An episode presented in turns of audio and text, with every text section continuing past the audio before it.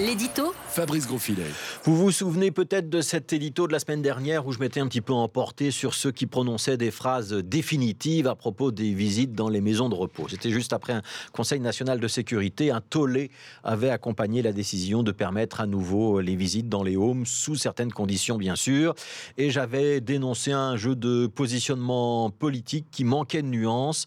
J'avais fortement plaidé pour qu'on soit orienté solution. Une semaine après, on est bien dans la solution puisque la polémique s'est calmée et qu'on est en train de permettre ces visites dans la plupart des maisons de repos. Alors ce lundi, je serais un peu tenté de vous tenir les mêmes propos, que ce soit pour euh, la reprise des activités euh, commerciales ou pour la reprise des cours dans les écoles. On peut effectivement faire de grandes déclarations, être tout à fait pour, ou tout à fait contre, appeler au respect de la santé ou au sauvetage de l'économie, mettre en avant les risques d'une deuxième vague épidémique ou la nécessité de permettre le contact direct entre les élèves et les enseignants. Et tous ces arguments sont recevables.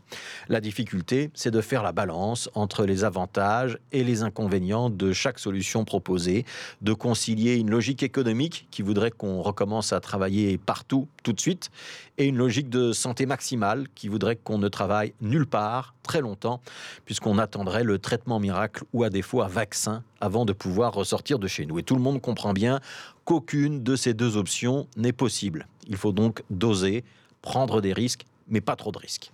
Accepter de se tromper et même accepter, on l'a dit à plusieurs reprises, de revenir en arrière s'il le faut. Regarder ce que font les pays voisins et essayer d'en tirer des enseignements. Il faut donc s'abstenir de juger condamner, vilipender ceux qui ne seraient pas d'accord avec vous.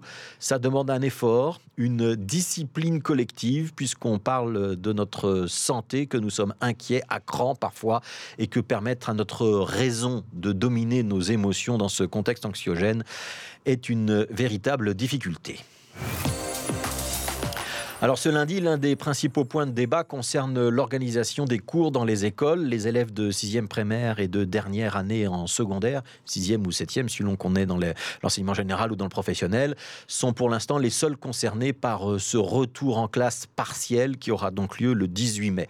Ça se fera par petits groupes, pas tout le monde en même temps. Il faudra des, masques, du gel, des horaires différenciés euh, pour éviter qu'on ne se croise à l'entrée, à la sortie, pendant la cour de récréation.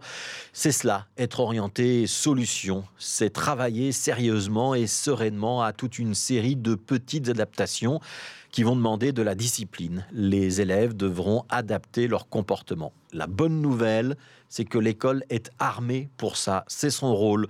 On compte donc sur les enseignants pour être de bons pédagogues, inculquer les bons gestes et les bons comportements à leurs élèves.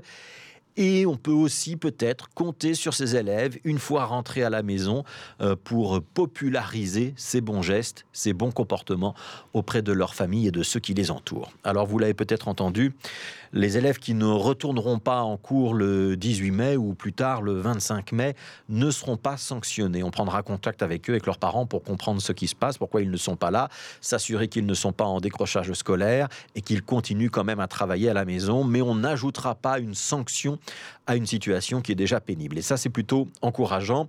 C'est l'idée que la liberté individuelle prime lorsqu'on aborde une question aussi sensible que la santé. C'est une bulle d'oxygène, une concession de l'organisation collective face à la responsabilité individuelle.